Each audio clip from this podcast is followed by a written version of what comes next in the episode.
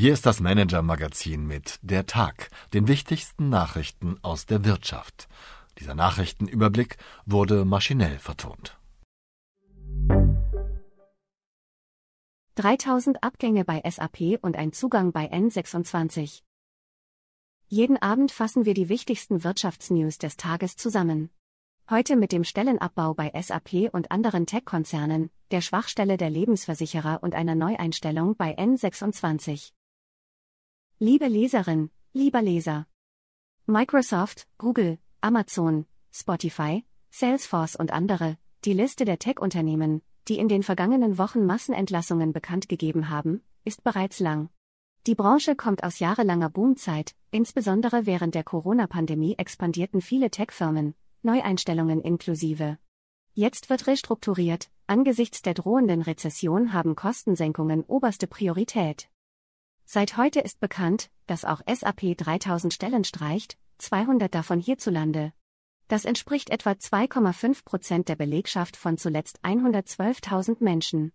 Wir haben nicht zu viel eingestellt, beteuert zwar Konzernchef Christian Klein.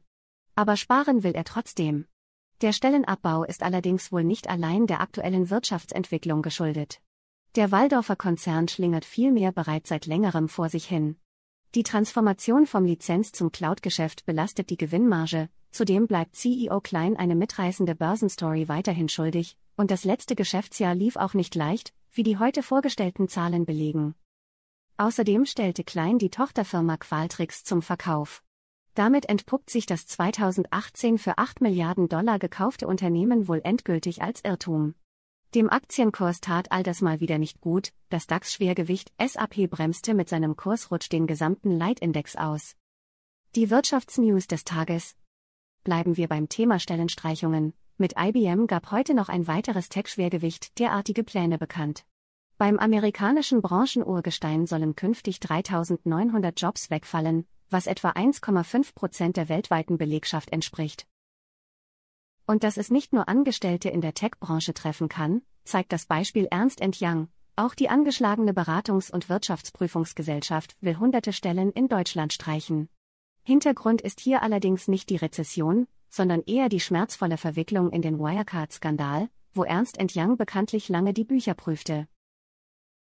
Es gibt aber auch gute Nachrichten, zumindest wenn man Elon Musk so zuhört. Der amerikanische Elektroautobauer Tesla verkündete in der Nacht zum Donnerstag ein Rekordergebnis für das Jahr 2022 mit einem Umsatzanstieg um 51 Prozent und einer Gewinnverdopplung.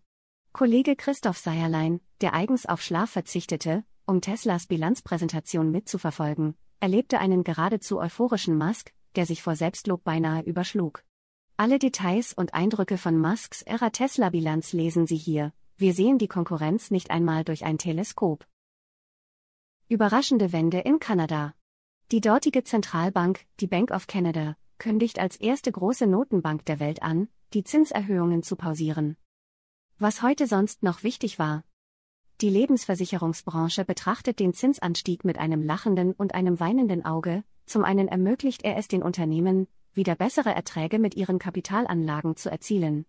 Zum anderen finden aber auch die Versicherungskunden inzwischen anderswo wieder attraktivere Investments als etwa Kapitallebensversicherungsverträge.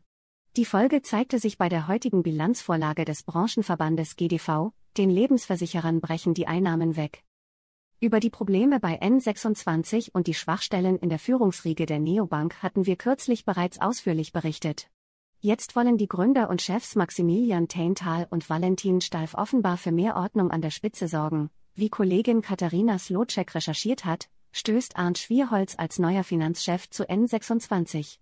Der einstige Lufthansa- und Flixbus-Manager soll die Lücke füllen, die Vorgänger Jan Kemper durch seinen plötzlichen Abgang gerissen hat. Meine Empfehlung für den Abend. Mercedes-Benz wollte schon mit manchem Tech-Partner gemeinsame Sache machen, meist ging es über Pläne nicht hinaus.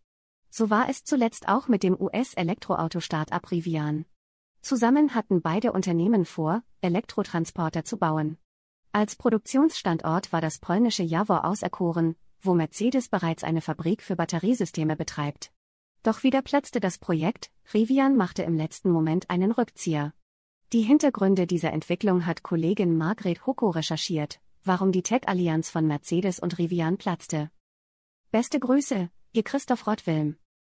PS. Haben Sie Wünsche, Anregungen, Informationen, um die wir uns journalistisch kümmern sollten? Wir freuen uns auf Ihre Post unter chefredaktion at manager-magazin.de. Dieser Text wurde maschinell vertont. Wir freuen uns über Ihr Feedback unter vertonungen at manager-magazin.de.